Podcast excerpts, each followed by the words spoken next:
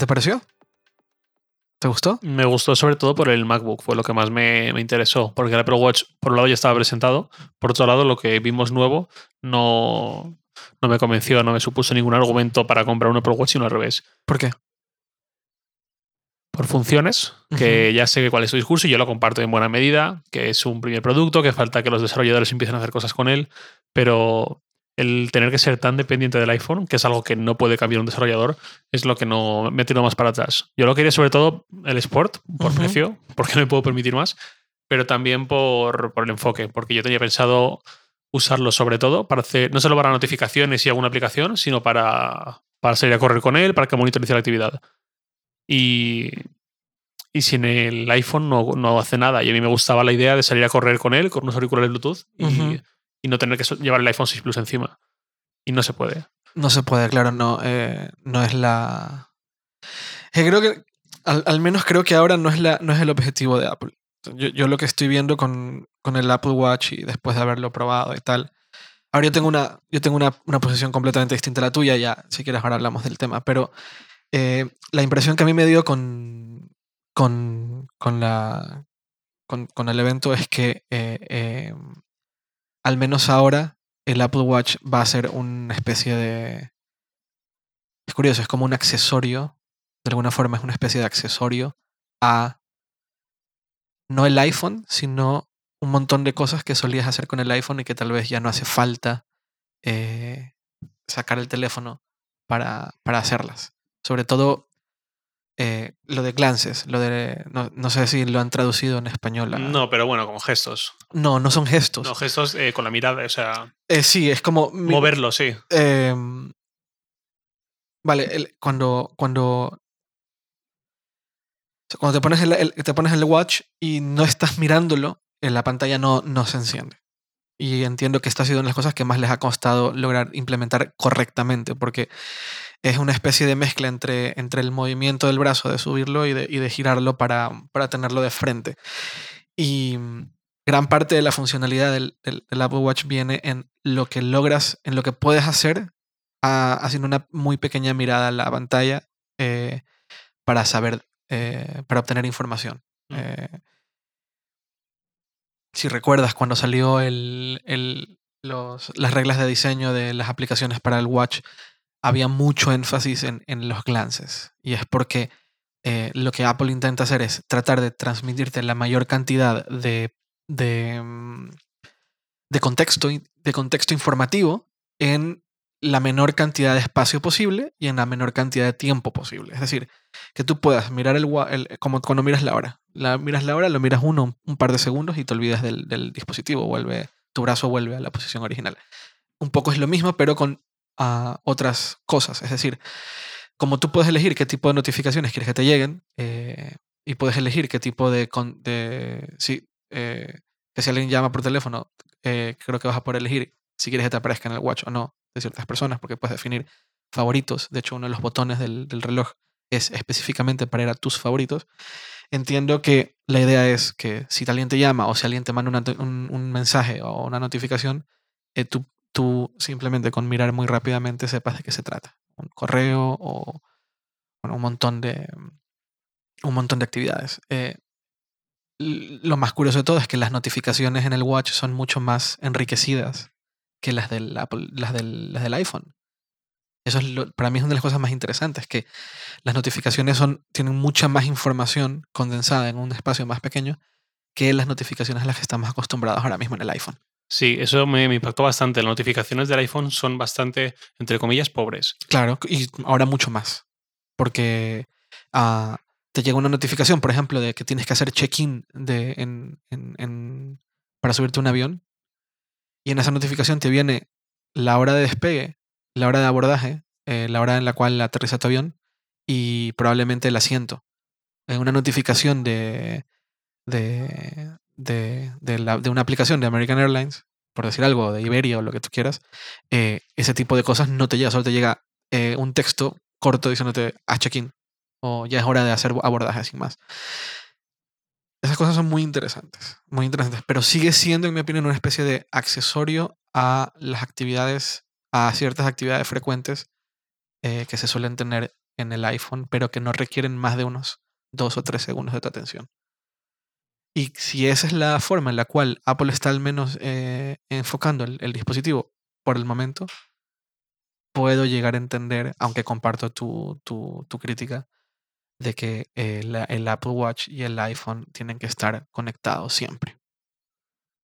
Sí, a mí sí que es cierto que Apple lo que quiere más es que dejes de tener que sacar el iPhone del bolsillo. A mí lo que me gustaría más, sobre todo con- pensando en el modelo Sport y en las aplicaciones de actividad y deporte, es dejar el iPhone en casa.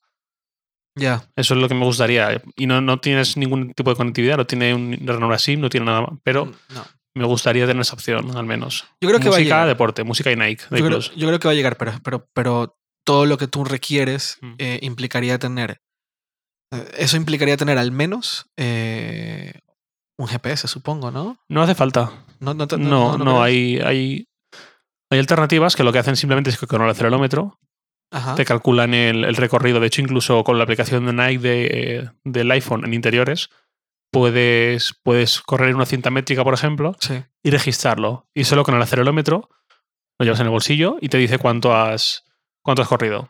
Eh, por cierto que el Apple Watch eh, sí reconoce eh, actividades en prácticamente todas las máquinas de gimnasios. Sí, sí, sí, eso lo vi. Por eso te decía que a mí me hubiese encantado. Pero el gimnasio es otro, otro escenario. No me gusta la idea de. o sea, en un gimnasio, normalmente, para tener un poco de control de tu actividad, eh, Sí. tienes que llevar pues, la típica tabla en una cartulina o en un Sí. folio o lo que sea. Sí. Y lo que mucha gente lleva es su, su teléfono móvil. Y ahí lleva su, su PDF, aplicaciones de fitness, lo que sea. Ajá. Y, pues, y no mola. O sea, a nadie le gusta estar en un gimnasio que es un sitio donde vas cambiando mucho de un sitio a otro, donde hay mucha más gente. Sí. Tener que llevar el iPhone, no puedes llevarlo muchas veces en el bolsillo porque se te va a caer si haces piernas. Claro. Pues a mí también me gusta mucho la idea de poder llevarme un Apple Watch al gimnasio y dejarme el iPhone en- o en casa directamente o al menos en la, en la taquilla. Ya. Eh, entonces, no ha podido ser. No, no hay todavía esa ausencia de, de independencia. Sí. Y, Y para ti eso es un. y es otra cosa que no. Por eso no me voy a comprar el Apple Watch. Al menos en esta primera, este primer año, quizás, no lo sé. Vale, vale, interesante. Y decías que te gustó mucho en cambio el MacBook, ¿no? Sí, pero espera, porque también estaba pensando otra cosa sobre el Apple Watch. Has hablado de contexto. Sí. En los últimos tiempos ha subido mucho el, el número de. Bueno, la popularidad de aplicaciones y launchers en Android en torno a el contexto. Los que utilizando el GPS, la hora del día, tu calendario, acceso a tu calendario, saben cuándo estás en la oficina, saben cuándo ya no estás, cuándo vuelves a casa, etc. Incluso Yahoo compró uno, eh, Aviate. Sí, lo O sea, recuerdo. Hay, hay interés ahí. Pues eso, ese tipo de. Ese tipo de, de aplicación, de servicio, Sí. me gustaría mucho ver en un Apple Watch. Porque es, es algo que en Android ha subido, en Windows Phone con Cortana en cierta forma también lo están adoptando, pero en cambio en eh, Apple en, el- en iOS no lo ha aplicado más allá de, de Passbook. Mm, No por el momento. Exacto, cierto. por el momento, cuando faltan unas horas se te abre automáticamente, que es fantástico Passbook, pero nada más. Claro. Y me gustaría ver algo así aprovechando el Apple Watch. Llegará, eh, a ver, eh, y, y eso es a lo- a la- al segundo punto que quería ir eh, con, con, con, con esto- con lo que estás comentándome. Creo que también hay que entender que si una empresa decide apostar por un, eh, por un dispositivo nuevo con un, con un montón de contextos nuevos, va a pasar un poco lo que pasó con el iPhone. Mm. El i- no, no sé si recuerdas en la presentación de, de- cuando estaba hablando, Tim Cook en un momento dijo, cuando lanzamos el, el iPhone eh, era un- una gran propuesta en la cual eh, tenías eh, el mejor sistema para navegar por Internet, eh, la mejor manera de escuchar música y el mejor teléfono disponible en el mercado. El teléfono, literalmente, levantar el teléfono y marcar y llamar. Mm. Y ahora esto ha cambiado por completo y ahora son 800 miles mi- de millones de usos que ha cambiado toda la industria. Pero la presentación original de, de Steve Jobs, él se enfocó en tres Sí, teléfono, un iPod con controles táctiles y, Y un, un- dispositivo para navegar por internet. Exactamente, esas tres cosas. Y ahora con el Apple Watch están haciendo exactamente lo mismo. Están, están enfocándose en dos o tres puntos muy claves desde los cuales tú inicias. En algún punto tienes que, por algún lugar tienes que iniciar. O sea, son como estas tres o cuatro bases de uso eh, muy específico y a partir de lo que la industria, eh, hacia donde la industria se dirige, hacia donde los clientes se quieran dirigir y hacia donde los desarrolladores logren ir con las aplicaciones, pues el Apple Watch probablemente permita, no nos permita, sino que el Apple Watch sea una plataforma para eh, muchísimos más usos. nadie, se imagina, nadie se imaginaba en 2007 que un, que un iPhone o que un smartphone iba a ser una, una herramienta maravillosa para hacer eh, investigación médica, por decir algo. Que sí, la forma de pago, los billetes del, del, tren o del avión. Así es, que iba a ser la mejor cámara compacta, eh, con diferencia, que, que, iba a estar disponible o que a mucha gente le iba a reemplazar el, la, la, la herramienta de trabajo totalmente, por completo. Esas cosas no las imaginábamos en 2007 cuando se lanzó el iPhone. Y ahora mismo hay un montón de cosas que podrían llegar a suceder con, con una plataforma como el Apple Watch y lo que le siga eh, de, la competencia, que, no, que en mi opinión no tenemos eh, total conciencia o no, logramos concebir del todo porque aún no, eh, aún no hemos llegado ahí. Yo, yo puedo tener ciertas... O sea, mi, mi experiencia personal usando el, el Apple Watch durante esos dos días fue que una vez que entiendes que hay un montón de cosas que puedes hacer o puedes entrarte solamente mirando muy brevemente un aparato sin tener que meter la mano en el, en el bolsillo, sacar el aparato, desbloquearlo o usar un gesto para bajar la ventana de notificaciones, eh, hay un montón de tiempo del cual te ahorras. Y eso de ahí para mí tiene mucho valor, el, el tiempo ahorrado. Si eso, si el Apple Watch ya me ofrece eso, pues lo veo interesante. Tal vez en términos económicos hayan, hayan comentarios. No es, no es, un dispositivo barato. Eh, el modelo que a mí me gustaría tener cuesta mil dólares. Entonces empieza también un poco esta discusión de, eh, ¿se justifican mil dólares para ahorrar tiempo? Eso ya será una decisión mucho más personal. Yo no quiero entrar en valoraciones económicas en el sentido de que cada uno hace con su dinero lo que quiera. Y hay personas que mil dólares no es nada, hay personas que mil dólares es mucho. Pero es simplemente una valoración en ese sentido. Eh, ahorrar tiempo, que un poco va a ser lo, primero que el Apple Watch, en mi opinión, te va a, te va a generar, es eh, ahorrar tiempo. Te, te, justifica 300, 600, mil o 10 mil dólares o euros. Pues sí, sí, ve por uno. Bueno, mil dólares no, no, sería lo que justificase el ahorro del tiempo. Ahora, el ahorro del tiempo lo justifica los 350 o 400. No sé, dependerá de la persona. Esos 650, 600 extras ya van más allá porque ya, ya, no tienes un Apple Watch como es el básico, sino que ya el, ese extra lo estás pagando por material, por diseño, También. por estatus, por, por, lo que tú te apetece llevar como un complemento y no como un reloj inteligente. Claro, que es como el siguiente nivel. Ya, eh, eh, ah, concibiendo el Apple Watch como una plataforma solamente como una plataforma, no como un accesorio, y hablo de ahorro de tiempo, pues viene esta, esta lógica. Pero ahora, el Apple Watch es mucho más que eso. Es, em, lo, comentaba, lo, he comentado en Twitter, lo he comentado en mi, en mi, en mi artículo sobre, sobre, sobre lo que siento usando el Apple Watch.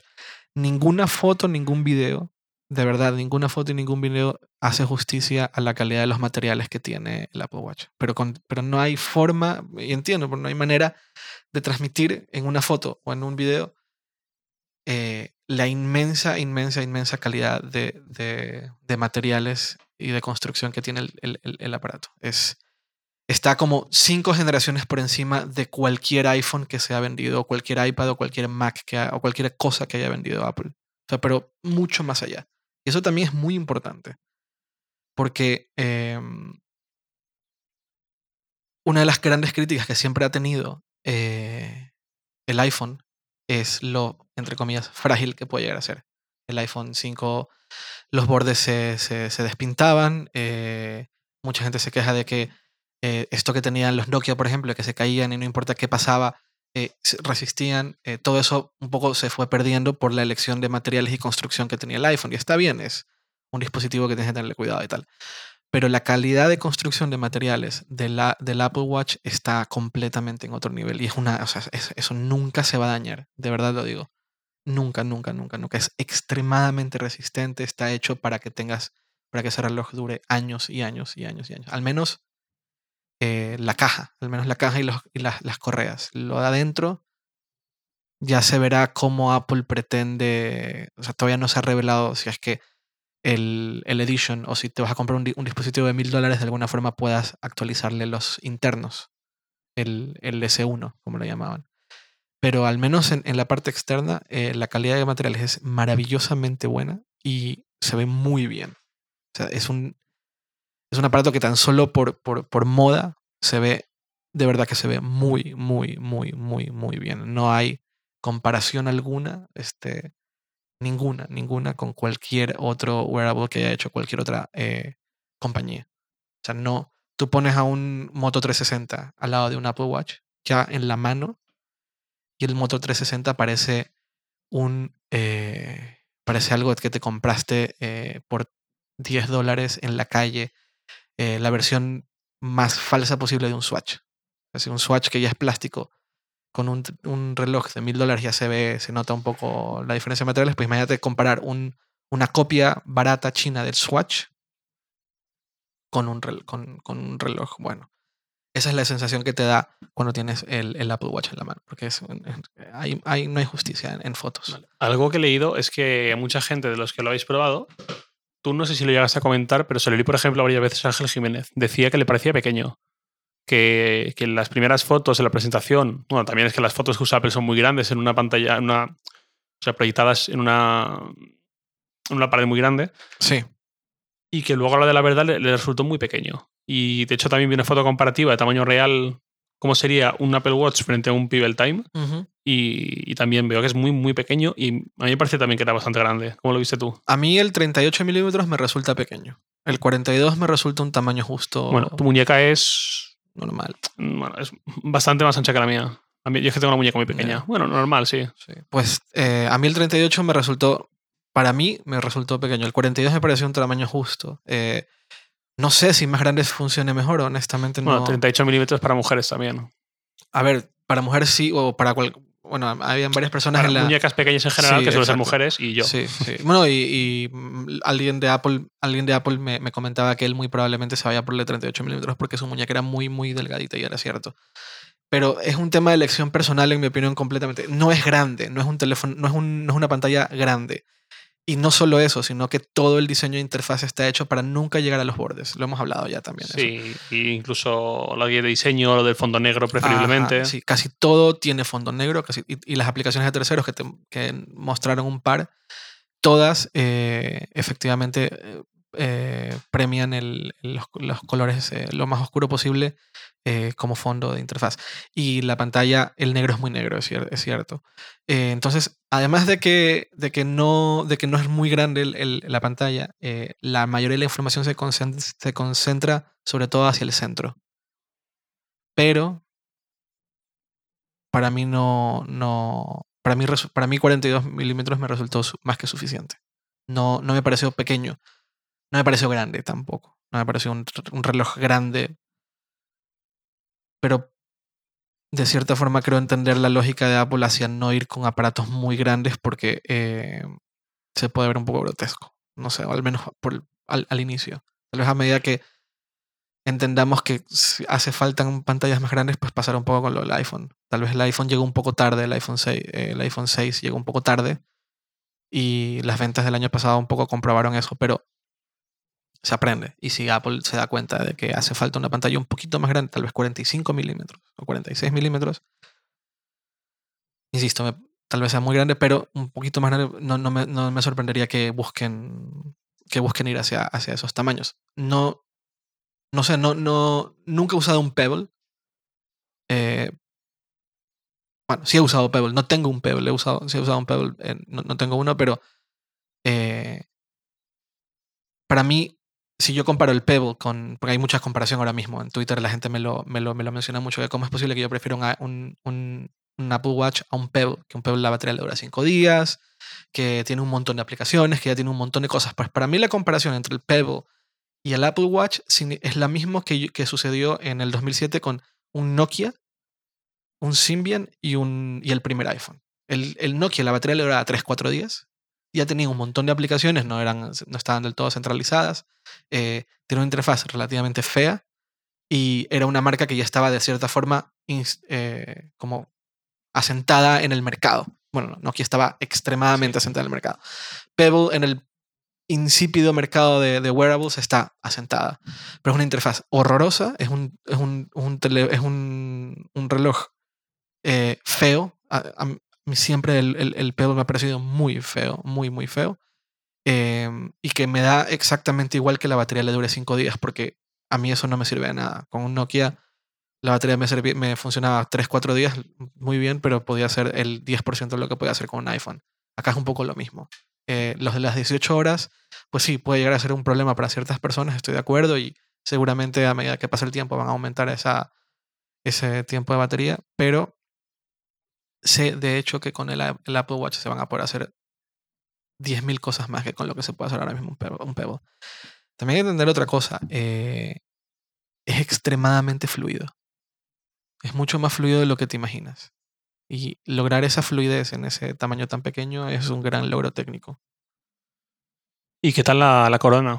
¿Cómo es manejar esa interfaz a través de la corona? Eh, eso también es, muy interesante. Em, y también creo que es de las cosas que tienes que eh, experimentar tú mismo para poder entender lo bien que está hecho. Es muy, muy precisa. La pantalla también lo es. La pantalla eh, tienes que hacer clic en iconos redondos muy pequeños y no importa lo grande que tengas el dedo, detecta bien a lo que le estás haciendo clic. La corona mantiene ese, ese principio. Es muy, muy, muy, muy, muy precisa. Extremadamente precisa. Muy fluida. No, no hay como clics, o al menos son muy poco imperceptibles a medida que vas moviendo, pero sí que es muy precisa con relación a la, a la, mm, a, los elementos que estás eligiendo cuando estás subiendo y bajando. También eh, me gustó mucho lo del Force Touch, que puedes hacer gestos. Ah, el Apple Watch te reconoce la presión con la que eh, pones el dedo sobre la pantalla. Hay, hay muy buen reconocimiento en ese sentido. Entonces, una cosa es hacer un pequeño tap y otra cosa es ah, presionar el dedo para que, para que sucedan más cosas. Y eso también lo tienen muy bien resuelto. Todo lo que, que, todo lo que tenga relación con interacción física con el reloj está, se ha trabajado mucho en la, en la, exactitud, en ser eh, eh, muy, muy, muy precisos. Que, nuevamente, y probablemente, probablemente, ahora mismo suena como un super fanboy, pero eh, yo también soy muy fanboy de los relojes. A mí los relojes me encantan. Y lo hemos hablado ya. mientras más precisión eh, hay un, desempeño técnico altísimo que supera eh, y ya se convierte casi en un arte. Y a nivel de interfaz, a nivel técnico también Apple ha trabajado muchísimo en eso, en que la corona sea muy precisa, funcione lo mejor posible, que la, que la pantalla tenga un nivel de precisión al, hacer, eh, al, tocarla. se ha trabajado muchísimo en eso. Y son cosas que una hoja de características técnicas nunca te lo va a mostrar y que un video tampoco, y una foto tampoco. Es algo que tienes que ponértelo y usarlo para entender lo importante que es eso. Eso a mí me remite un poco a cómo funcionó el multitouch en el iPhone desde un principio. Siempre funcionó muy bien. Siempre funcionó muy, muy, muy bien. Y el teclado táctil siempre funcionó muy bien. Eh, de hecho, fue uno de los grandes esfuerzos que tenía la, la, competencia. El, el, primer, me parece que la primera versión de Android no tenía multitouch, sino que llegó con la llegó, como llegó meses después, sobre todo porque Apple tenía una patente. Em, pero, pero le costó mucho a Android eh, lograr el mismo nivel de precisión en, el, en, el, en, los gestos con múltiples dedos que Apple lo tenía resuelto desde el día 1. Acá es un poco de lo mismo. Apple tiene muy bien resuelto eh, la precisión al tocar la pantalla, la precisión al mover la corona eh, desde el día 1. Desde el, desde el día en que se lanza el dispositivo, desde el día que compras el dispositivo, eso lo vas a tener perfectamente resuelto. Seguro a medida que pasa el tiempo irán mejorándolo aún más, aún más, aún más, pero eh, se ve que hay mucha, se ha, que se ha aprendido muchísimo de, dispositivos multitáctiles del iPad y del, y del iPhone y que todo ese, todo ese conocimiento está condensado en esa pantalla pequeña. Ah, y son, insisto, son cosas que eh, a mí me resultan hasta difíciles de, describir sin caer en el fanatismo, pero que realmente funcionan muy bien y que se van a hablar mucho una vez que el teléfono, que el, el reloj empiece a venderse. Van a ser de las cosas que la gente más va a mencionar. Ah, mira qué preciso es, mira qué bien funciona en ese sentido. Y ahí es donde yo creo que está gran parte del secreto del éxito que habrá detrás del Apple Watch. Eso. Me gusta mucho, honestamente me gustó mucho, no me lo quería quitar. te lo pones, eh, empiezas a hablar, empiezas a hablar eh, porque parte de la demostración era que mientras estabas hablando con alguien, te empezaban a enviar cosas al reloj, eh, notificaciones o comunicación, ya sea los taps estos, porque tú puedes hacer dos, tres taps, como si fuera código Morse, por decirlo de alguna forma, y enviárselo a alguien. Entonces, mientras estás hablando, mientras te están hablando y te están contando cómo funciona, te empiezan a mandar notificaciones para que naturalmente tú levantes la mano a ver qué es. Y eso es muy interesante, ese, ese, ese contexto de, de, de, atención, porque además es muy discreto. Eh, lo sientes con un muy. Con un, es como que alguien te, te, te toque un, un, poquito el, un dedo en, en, el brazo. Es lo que sientes. O sea, no, no, es como una vibración. ¿no? no, no, no, no. No es una vibración. No, lo tienen muy bien resuelto. No es una vibración. Es. Es como que alguien te haga un pequeño tap. No sé si se. Pero muy corto. Con un dedo en tu brazo. No es como. Ya, no es como la vibración. O sea, un, un, golpecito más que una vibración. Ajá, no es como la vibración que sientes del teléfono en el bolsillo cuando te llega una notificación, no va por ahí, sino que es como un, como un pequeño golpecito con, el, con un dedo en tu brazo. Muy, muy sutil. Lo suficientemente sutil para entender, eh, lo suficientemente fuerte para saber que te, que te está llegando algo, pero tan sutil que no te molesta. Muy, está muy bien resuelto. Y el sonido del, Apple Watch también tiene, no sé cómo lo harán, no sé si tiene que ver con las frecuencias del, del sonido o qué hicieron, pero yo escuchaba, cuando la notificación era sonora, yo la escuchaba como si la tuviera muy cerca, pero si llegaba a alguien que tuviera al lado con otro Apple Watch, me prácticamente no la, no, la, no la escuchaba. No sé cómo lo han resuelto, es otro detalle que, nuevamente, que solo lo puedes experimentar si lo tienes puesto, pero eh, lo tienen muy, muy bien resuelto. Hay mucha atención a ese tipo de detalles, a la manera en la cual te, el teléfono te está avisando de que algo te ha llegado. Nunca es... Porque, porque, claro, eh, si te empiezan a llegar muchísimas notificaciones va a ser muy molesto el tap constantemente, pero lo tienen muy bien resuelto, muy, muy bien resuelto. Supongo yo también que la aplicación que, que se, instaló ahora será muy importante porque desde ahí puedes ir configurando todas esas cosas. Tú puedes, eh, en, el, en, el, reloj también puedes configurar quiénes son tus personas favoritas, pero supongo que también lo vas a poder hacer desde, desde la aplicación. Hay mucho de eso. Hay mucho de eso, hay mucho alrededor. Por ejemplo, si el teléfono, si llegas a tu casa y te quitas el teléfono del bolsillo lo dejas en el escritorio, pero tú estás eh, en otra parte de la casa, el teléfono y el reloj siguen conectados por medio de Wi-Fi.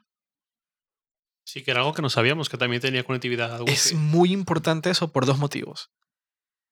Casi siempre que tengas el teléfono conectado al Wi-Fi y el reloj conectado al Wi-Fi va a ser en lugares habituales. Tu oficina, tu trabajo, o tu casa, o la casa de un familiar o un amigo eh, frecuente. Eh, y cuando estás en esos lugares, no siempre los dos objetos están cercanos. Sí, yo por ejemplo, ahora que venimos a grabar el podcast, eh, bueno, también es por cuestión de ruido, pero los iPhones los dejamos en la mesa. Exactamente, que... están lejos. Eh, pero necesitas que se mantengan en conexión, porque si, si tú estás, en, ponte tú que dejas el, dejas el teléfono en tu habitación, pero tú te vas a la cocina a, a hacer algo y te llega una llamada o te llega una notificación, quieres que, que suene, quieres que, te, quieres que te avise. Y por otro lado, el switch de Bluetooth a, a Wi-Fi en potencia puede ahorrar la batería. Puede hacer que la batería se mantenga un poco más. Eso es muy interesante. Y si estamos mucho tiempo pasando en la oficina o en casa y eh, se hace el switch a Wi-Fi en potencia, tiene más ahorro de energía. La forma en la cual el, el, el, el Apple Watch funciona desde el punto de vista técnico aunque al final lo técnico pierde importancia, pero hace que el dispositivo de muchas maneras esté mucho más adelante de lo que se, ha visto hasta ahora en, en, términos de wearables. Vale, ahora que hablamos de batería, si quieres, di, el argumento que me dice tú ayer cuando yo me quejaba de la batería que te sí. dura un día, pero bueno, un día sin su noche. Creo que es la estratagema de Apple, de lo de dura un día, pero es 18 horas. Ajá, lo, sí, Apple, Apple usa mucho ese, ese argumento. También lo hace con los con el iPad y los portátiles. Te dicen, por ejemplo, con el nuevo MacBook dijeron batería para todo el día. Claro, y son 10 días, son, sí. son 10 horas. Eh, cuando, yo, cuando yo usaba el Nike, el, el Fuel Band, o cuando usaba el Fitbit, Esas, esos aparatos se cargan cada 4 o 5 días. ¿Ya? Eh, el Apple Watch dura 18 horas, que es un día entero, si salvo el tiempo de carga por la noche. Pero eh, a mí me resulta, es, raro, a mí me resulta, eh, de cierta forma, a mí me resulta mejor tener el hábito de carga diaria que tener el hábito de carga cada 4 o 5 días. Y no estoy defendiendo la poca batería, porque yo soy el primero que consideraba que debía tener más. Pero tal vez no es tan grave como parece. Tal vez. Tú me dijiste también que nadie duerme con su reloj puesto. Eso es cierto. Casi nadie duerme con un reloj de ese, de ese calibre puesto. Un reloj relativamente pesado, con materiales no tan livianos. Es muy raro que duermas con el reloj puesto. Ahora, la, la forma en la cual cargas el reloj es muy simple, eso sí es cierto. Simplemente lo medio que lo dejas por ahí y, y, y el, el cargador se, Sí, es tipo el MagSafe. Ajá, el Mac. se junta con el, con el reloj y empieza la carga inmediata. Eh, eso. Entonces, habrá que ver. Para mí la, la, la- para mí la, la importancia de, un, de una carga de más de un día tendrá que ver cuando estás en situaciones eh, como si estás de viaje y estás en un lugar donde es muy difícil acceder a carga de, dispositivos o te, vas eh, de un viaje rural durante 3-4 días, tal vez por ahí le veo una mayor problemática y, y Apple debería de buscar mayores soluciones que seguro las estarán buscando para mejorar la, la calidad de la batería, pero habrá que ver, habrá que ver. Por el momento me parece un, gran dispositivo, me parece un gran inicio, me parece un, inicio que va a cambiar un montón de cosas a nivel, a nivel tecnológico. Habrá que ver a nivel... A ver, es, el dispositivo menos tecnológico de Apple, es menos, menos acercado a la tecnología tal y como la conocemos de Apple. Hay que ver qué, tan, qué tanto... O sea, hay que ver si logran hacer el cambio que hicieron con, con los dispositivos móviles. Hay que ver si lo logran. Será cuestión de esperar. Vale, si quieres ¿quieres comentar algo más del Apple Watch o pasamos a No, MacBook. Pasemos a la MacBook. Vale, la MacBook. bueno, tú también eres el único que lo ha probado. Ya. ¿Qué opinas del MacBook nuevo? Eh, pues es, es el futuro. A ver, el MacBook marca el futuro de lo que Apple quiere hacer con portátiles. Por eso le han puesto, por eso no le han puesto MacBook Air, por eso no le han puesto MacBook Pro, es simplemente MacBook. Este es como el inicio. Eh, ya, había, ya había sucedido antes, cuando, cuando, cuando Apple lanzó, el- cuando Apple renueva una línea, eh, intenta hacer que una línea de dispositivos, de, de, de sus dispositivos, eh, marcar como el nuevo camino, pues lo suelen hacer con, con, con la iMac, ¿no? El, el nuevo iMac, el nuevo iMac. eh, pues acá con la- el- un poco con el, Mac, el MacBook es lo mismo, ¿no? Han hecho, eh, han cogido eh, la marca eh, genérica, en este caso MacBook sin más, y la han renovado por completo. Recuerda que MacBooks sin más ya no se fabricaban. eh, solo estaba la MacBook Pro 1315 y la MacBook Air 1113. Las MacBooks que, te- que eran de esta- estas blancas Sí, o las blanquitas tan Sí. icónicas. pues ya esas ya no habían. Entonces han vuelto a la marca genérica, por decirlo de alguna forma. eh, la han reducido a 12 pulgadas. eh, es extremadamente delgada. Te recuerda mucho a un iPad cerrado, o sea, con la ves cerrada y la ves, eh, te recuerda mucho a un iPad. Tiene mucho de, hereda mucho de ahí. Eh, de hecho, eh, ayer que comentaba yo en las primeras impresiones, eh, decía eso, que a veces la, la nueva MacBook parece el primo, el hermano de- del, del iPad y, y el primo segundo de, de la MacBook Air. Aunque, aunque, aunque claramente tiene muchos elementos de, de, del Air. Pero bueno, em, es muy liviana. Es muy, muy, muy, muy, muy, muy, muy liviana. Eh, la pantalla es muy bonita. Tiene, tiene esto de tener los píxeles muy de frente. El, es muy, el LCD es súper delgadito. Sí, que parece que si tocas la pantalla directamente tocas el icono pintado sobre el cristal, Sí, es como los iPhones desde el 5. Ajá, eh, eh, piensa que es, la pantalla LCD es de medio milímetro. Y eso, eso es muy loco. Luego, em,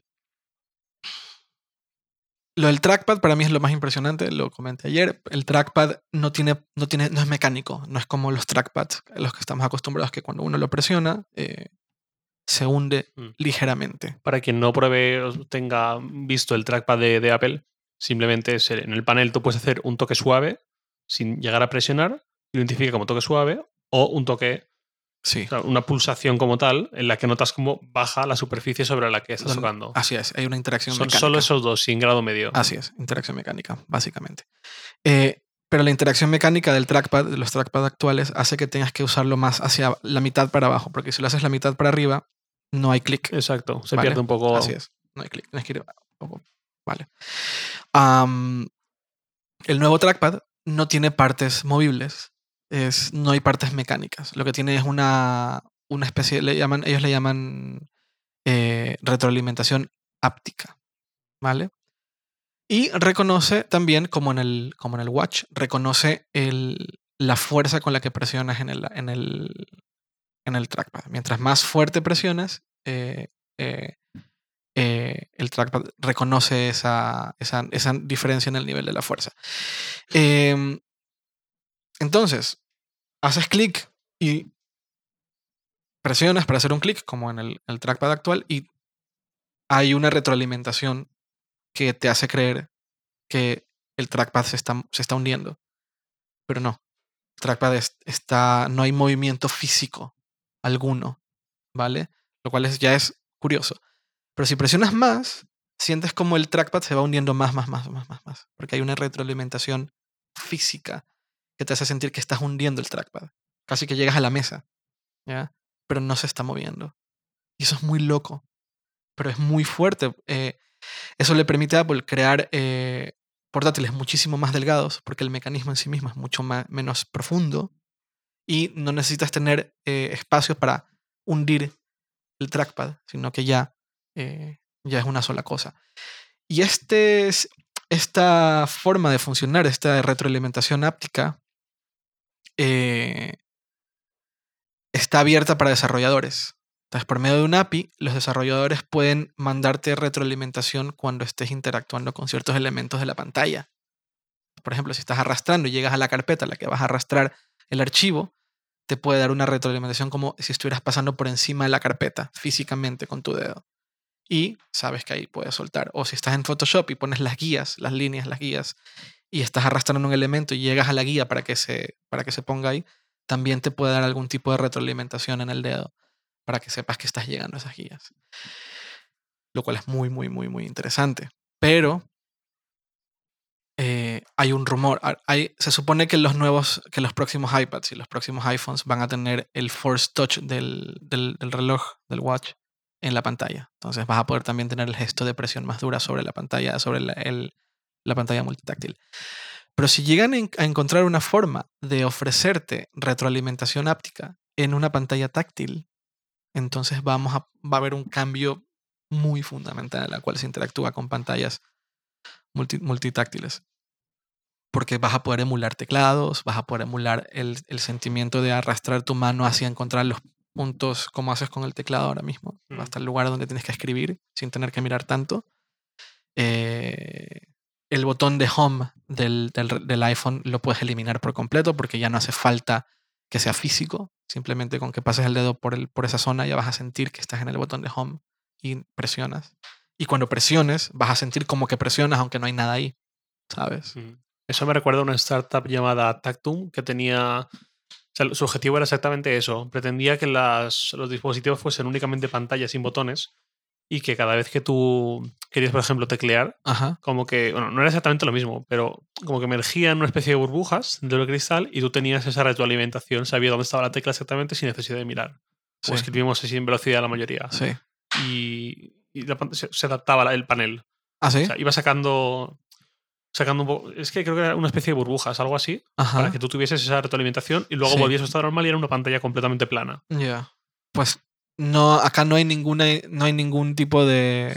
Claro. En el, No, no ves nada raro, solo Mm. lo sientes, ¿no? Sí, es. eh, es difícil de explicar. eh, se ve igual que un. Que los. O se ve casi igual que los trackpads actuales. Menos. Está al mismo nivel que, el, que la carcasa. Prácticamente. Cuando lo presionas sientes que se hunde. Nada, nada. Solamente que no hay movimiento físico. Y ahí, ahí yo veo mucho futuro. O sea, yo veo que ese, esa tecnología que Apple que ayer estaba leyendo que eh, esa tecnología se tar- tardó 20 años en, en, en hacerse. Hubo, mucho, hubo mucha investigación durante 20 años. Y Apple eh, la compró hace cuatro, me parece. Cuatro o cinco, creo que compró las patentes. Y Apple lleva bastante tiempo perfeccionándola para, llegarla, para llevar la producción. Ha habido mucho trabajo atrás de lograr ese tipo de sensación tan exacta con, lo, con la aparente realidad por medio de, una mera retroalimentación áptica. Eh, y para mí ahí hay mucho futuro. Para ahí hay mucho futuro. Eh, el teclado nuevo, pues con el mecanismo de los teclados es, no está mal, no, se siente un poco distinto, pero funciona igual al final del día. Solamente que los, las teclas son mucho menos, menos altas y eso también le permite a, la, a, Apple hacer que el, dispositivo sea aún más, menos, menos ancho, o sea, aún más delgadito. Y y eso, eh, la pantalla es increíble. Eh, el aparato es, es, un gran aparato. Tiene un puerto, pero yo no sé por qué la gente hace tanto drama por el puerto, no lo entiendo.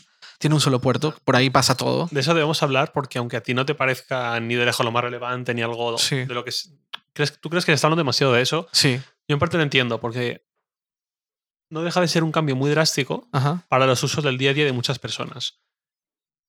¿Cómo qué? Mm, a ver, tú hoy, sí. hoy te ofrecen un MacBook como sustituto del, del Pro Retina que tienes ahora. ¿Lo podrías coger? Sí, claro. O coger, ya sé que en México no suena bien. ¿Podrías aceptarlo y trabajar con el día a día sin el Pro Retina? Eh, Piensa en los puertos, porque es el mayor cambio al final. Piensa en todo lo que le conectas. Pues, a ver, si lo, que yo haría es tener aquí en la oficina un, un adaptador. Sí. Ya. No necesito más. Con ese adaptador yo conecto eh, la pantalla externa, el, y el USB al adaptador. y el cargador, sí. No, no, el cargador ya no, porque el cargador pasa. hay pass-through. Hay pass-through. Ya está. Entonces, en vez de conectar tres cosas al, al, portátil, solo conecto una, porque en ese adaptador yo lo, dejaría aquí en la oficina. Tendré conecte. Yo uso una. Para la gente que no sepa, yo uso en la oficina un eh, Cinema Display de 27. ¿no? Entonces yo llego con mi, mi, llego con mi portátil, conecto el, el cable de poder conecto el Thunderbolt y conecto el USB. Tengo que hacer tres conexiones. Todos los días. La diferencia ahora sería que en vez de conectar esos tres, conectaría simplemente el, adaptador y ya está. También el, USB tipo C te permite en la, entrada de vídeo pasar también carga.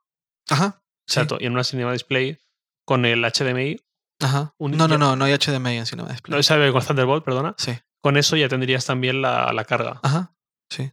Vale, a donde voy es, tú, tu uso, te permitiría usar ese, ese MacBook. Ya, yo creo que también. No sé si yo, pero bueno, creo que también.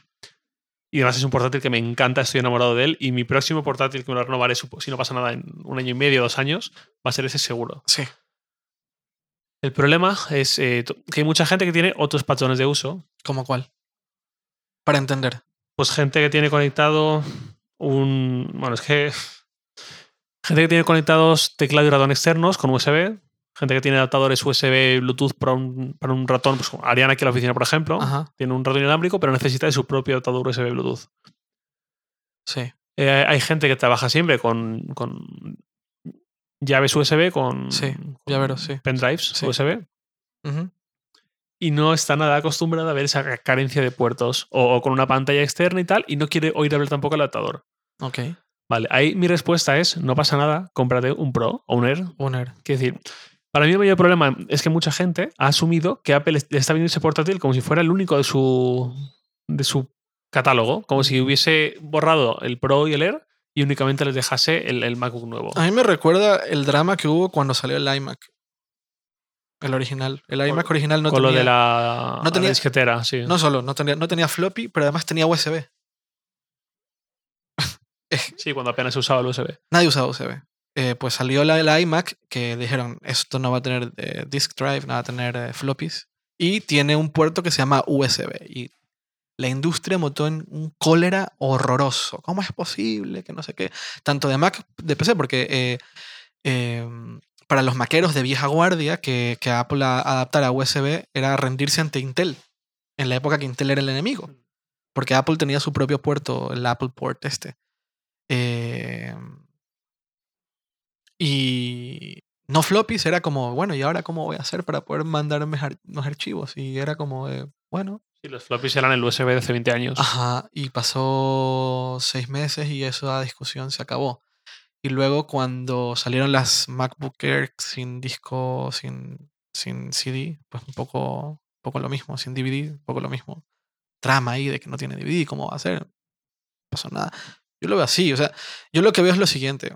O sea, yo ayer lo dije, ayer dije que me parecía estúpido y para aclarar por qué me parecía estúpido es porque la discusión alrededor de la MacBook Air, de la nueva MacBook, eh, podría ser muy interesante. Hay mucha tecnología. Vi una, f- ayer, vi un- ayer o antes de ayer, antes de ayer vi la foto del- del- de la tarjeta del Logic Board Mm. comparado con Arduino, ¿no? No, con una Raspberry Pi. Eh, la Raspberry, sí. Sí. Y me quedé como, o sea, tan solo ahí tenemos mucho de, de qué hablar, pero estamos hablando de un puerto.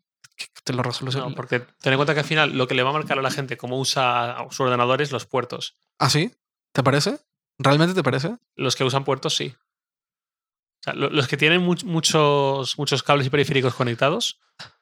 Pero el problema está en que no. no- seis no- meses. Seis meses, tres, cuatro. Mira, seis No, meses. seis meses no, que se olviden de que es el Sí. único portátil, que hay también un MacBook Pro y un MacBook Air. Sí, pero a mí una de las cosas que me gusta de hacer de esto es que, por ejemplo, va a obligar a Logitech a empezar a hacer los mismos mouse, los mismos ratones que hacen ya con Bluetooth. No lo hacen porque en PC nadie usa, muy, muy poca gente usa Bluetooth. Bueno, no muy poca gente, pero menos gente que en Apple. Pero este tipo de cosas, el- el- el- la, la- la popularización de, del, del USB-C va a eliminar la necesidad de muchos puertos. Y eso yo creo que no es malo, yo creo que es bueno. No, de hecho, eh, para mí es lo mejor. Es, es como plantear el futuro Apple. Igual que antes teníamos en los portátiles y los laterales, tanto Windows como algunos Mac, un montón de puertos. Sí. Y el VGA, la- las tarjetas, las Express Card, las PCMI.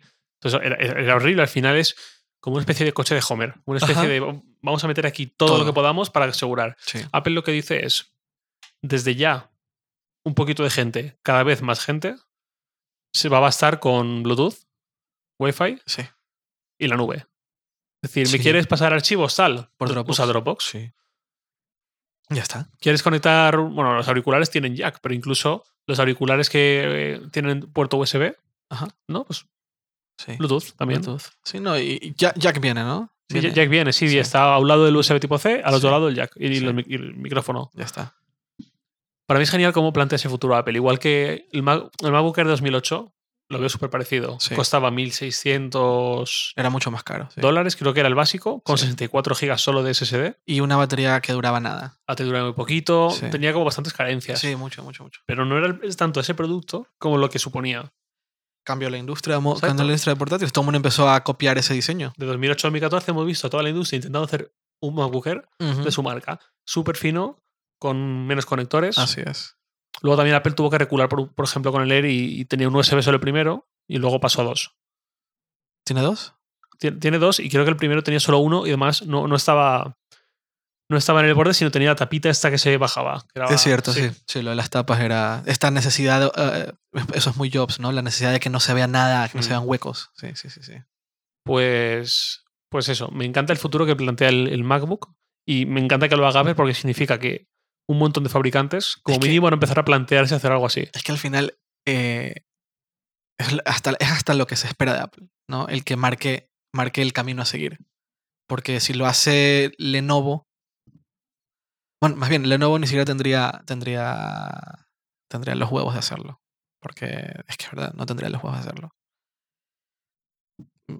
Es, es, es lo que es, o sea, es, es que es así, es, es inevitable. eh, estamos yendo hacia, no sé, toda la vida yo he escuchado a mucha gente quejándose de cables y, y ahora te proponen una forma de que no tengas cables, es como vamos a quejarnos de que no hay cables. Eso es lo que me mata. La, es como si entendieran que Apple les está diciendo este va a ser tu portátil a partir de tu ordenador. Sí. Pero, pero es... No sé, es una propuesta. Eh, y, eh, y- y sí. dejan el Air y el Pro.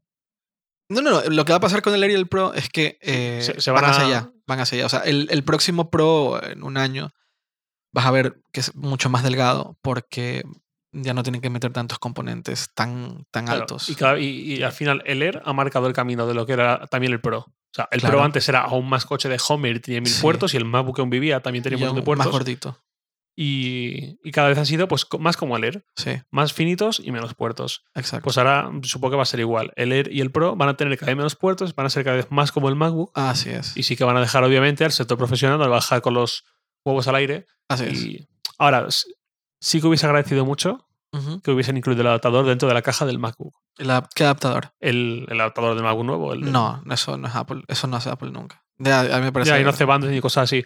No. Pero No, y bueno, el adaptador es caro, ¿eh? Entiendo que el adaptador sí, no es caro. barato. sí. pero la crítica, aunque lo hubiesen sumado de precio, pero la crítica hubiese sido inferior, yo creo. Porque al menos te da la opción de sí, te lo dan integrado. No te dicen, ahora gástate otros casi Si 100 quieres hacer el más". statement de no más cables, lo tienes que hacer bien. No lo puedes hacer a medias. Pones un adaptador y es un statement a medias. Es como, Sí, esto- es mira, verdad. no te voy a poner cables, pero ya sabemos que esto va a ser un drama, entonces aquí está el No, adaptador. bueno, de hecho, si quieres. Supongo también la respuesta sería: si quieres el adaptador, lo que necesitas es un ER. El adaptador es para cosas puntuales. Sí.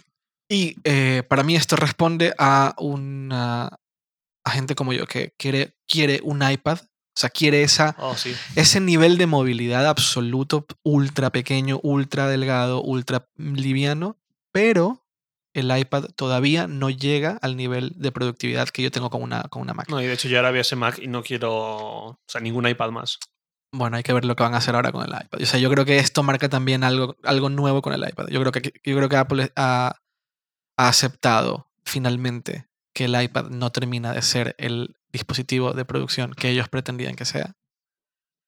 Y esto es parte de algo nuevo que vendrá con los iPads en este, en este año. Eso es mi, mi, mi, mi percepción. Escuchando un poco, ¿sabes? Escuchando, escuchando comentarios, escuchando... Bueno, también depende mucho de- del patrón de uso de cada uno. Sí, O sea, yo ahora un iPad no me lo planteo porque yo necesito más de una ventana abierta a la vez ya. y necesito otra cosa. En cambio, un. No sé, para ser productivo. O sea, yo quiero. A ver, ¿cómo lo digo? Estoy liando. No quiero el iPad simplemente porque no, no me deja ser todo lo productivo que quiero. No hablo de trabajo, trabajo, trabajo. También de ocio. A mí me gusta ver un vídeo y a la vez tener abierto Twitter. Y no limitarme a solo el vídeo, por ejemplo. Y eso el iPad no te deja hacerlo. No, Por eso no. siempre acabo con el MacBook Air. Es Exacto. mucho más. Pues con ese MacBook sería aún mejor. Pues todas estas personas que querían ese nivel de movilidad que el iPad te, te ofrece, pero que no son capaces de ser tan productivos porque iOS no está todavía ahí, el MacBook nuevo es perfecto. Prácticamente el mismo tamaño. Práctica, es igual de, de, de, de, de, no liviano, de, de delgadito. Mm. Eh, pones uno al lado del otro y de verdad que es como, ah, mira, se parecen mucho. Ahí está, o sea, es lo que la gente quería, es, es lo que muchos, es lo que mucho hemos, muchos de nosotros hemos pedido.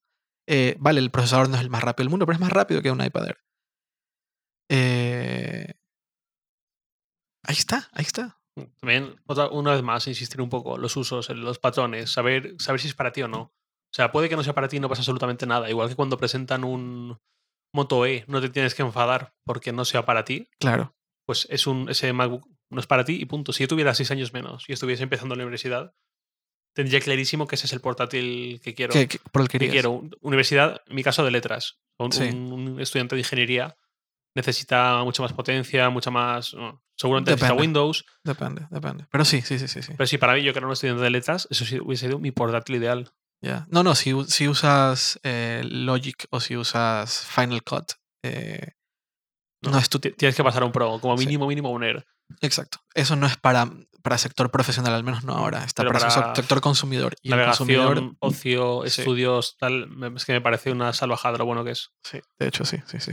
Y dentro de unos años bajará de precio. Y de una- A ver, pero 1.200 dólares no está mal. No, está, por encima. ¿1.200? Está por encima. ¿Estás seguro? Seguro. Seguro, perdón. Seguro. Yo creo que... A ver, era 1.200 y 1.500, ¿no? O- ¿O estoy equivocadísimo? Estoy Sube, perdido. sube, sube. Sobre todo el mínimo. Eh, 1400. 1400. 1500. No sé, aquí es que estamos en la oficina y la gente nos, nos habla como... Eh, no, estoy, estoy mirando precios para, para no hablar tonterías. A ver, eh, en cuanto... A ver, vamos a ver de New MacBook. Sí. Pricing and configurations. Ok. Eh, 1299 Euros. Yo digo euros, dólares. dólares. Dólares. Yo digo euros. 1299 dólares. Claro, pero estoy hablando en euros. Bueno, pero no todo, no todo el mundo gana en euros, ¿no? Eh, vamos a ver cómo está en euros. Vamos a ver cómo También está ha fastidiado un poco ahora la subida. Ya, sí, sí, sí, supongo, supongo. A ver, precios y modelos en euros. A ver. 1400 Wow, 1.449 euros. Ah, Ujú. Vale, pero es 1.299 dólares sin impuestos. También. exacto. Por eso te digo que para un estudiante universitario quizás es algo caro gastarse Sí, en, en una máquina que al final es. No, o sea, no es, una máquina potente, ni muchísimo menos. Eh, Pero bueno, es que bajar el precio. Igual que el primer MacBook Air costaba 1.600 y ahora encuentras MacBook por 1.000 euros o por Sí, 1.100 de 13 sí. pulgadas. Sí.